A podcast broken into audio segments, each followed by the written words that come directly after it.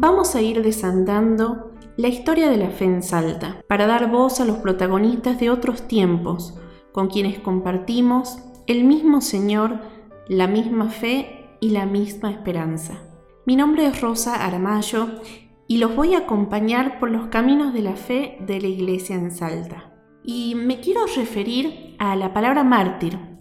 Viene del griego y significa testigo. El catecismo de la iglesia enseña que el deber de los cristianos de tomar parte en la vida de la iglesia los impulsa a actuar como testigos del Evangelio y de las obligaciones que de él se derivan. Este testimonio es transmisión de la fe en palabras y obras. El testimonio es un acto de justicia que establece o da a conocer la verdad. Y en esta época, la Iglesia y el mundo necesitan muchos testigos que con su ejemplo y con sus palabras nos muestren a Jesucristo. Es por eso que la beatificación de los mártires de Senta nos recuerda la necesidad del testimonio cristiano, que sigue siendo de una enorme actualidad. El martirio es el supremo testimonio de la verdad de la fe. Designa un testimonio que llega hasta la muerte.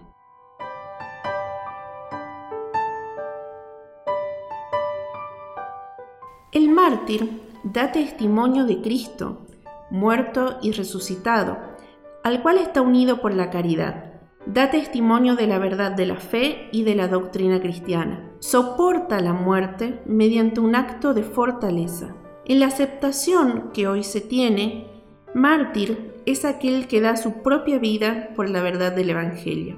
¿Y quiénes son estos mártires de Senta? Un grupo de cristianos que fueron muertos en su afán de acercar a la fe a los nativos del Valle de Senta. De estos solo se conocen los nombres del sacerdote jujeño Pedro Ortiz de Zárate y del jesuita de Cerdeña Juan Antonio Solinas. Del resto, solo se sabe que había un cacique de nombre Jacinto, dos españoles, un negro, un mulato, una mujer indígena, dos niñas y 16 indios. He de destacar que la ausencia de sus nombres es una invitación a cada uno de nosotros a sufrir por Jesucristo en las contrariedades, ya sean pequeñas o grandes de cada día. En esta ocasión tendremos las palabras del Padre Juan José Manzano desde el Obispado de Orán, quien nos contará más sobre la misión y el martirio de los mártires de Senta. La misión en el Chaco tuvo un vertiginoso éxito a pesar de tantas dificultades. Don Pedro y Solinas escribían una carta solicitando que envíen más misioneros explicando las características necesarias.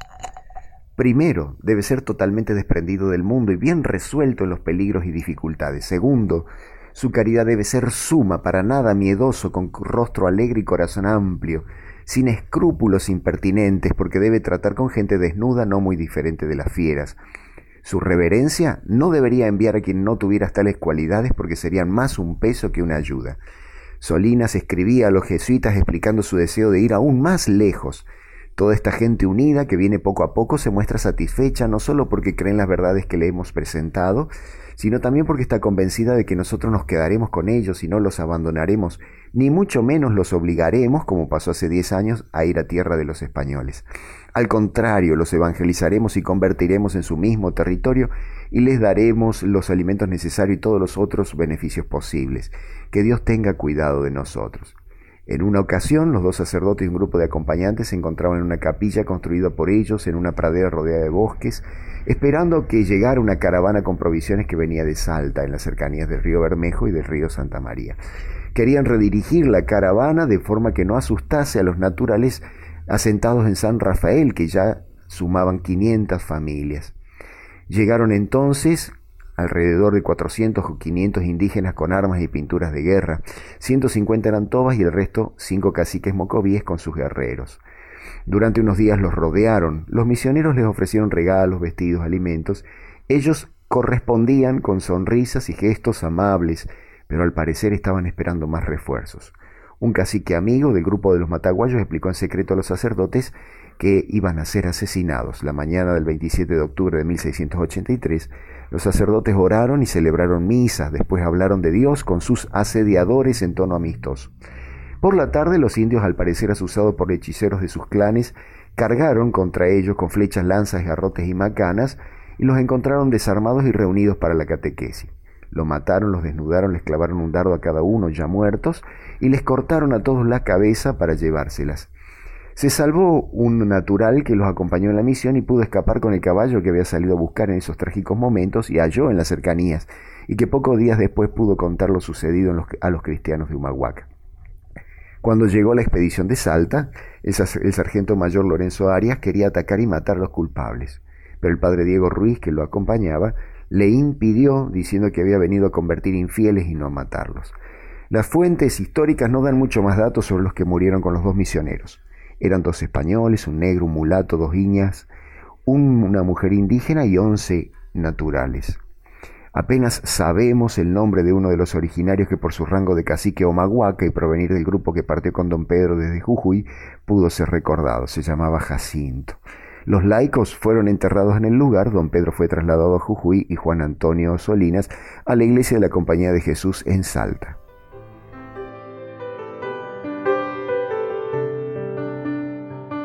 Al beatificar a don Pedro Ortiz de Zárate y Juan Antonio Solinas y sus compañeros, la Iglesia los propone como modelos de santidad. Beato es bienaventurado, santo, y como intercesores ante Dios por nuestras necesidades. Para una iglesia consciente de sus raíces y riquezas, es importante cultivar la memoria de sus antepasados y fundadores. La obra de la evangelización tiene en estos mártires y a sus anónimos compañeros a figuras que ponen de manifiesto la mutua comprensión, dejando de lado las diferencias culturales y raciales. Ellos fueron hombres y mujeres que ofrendaron su vida para que Jesucristo sea conocido por todos.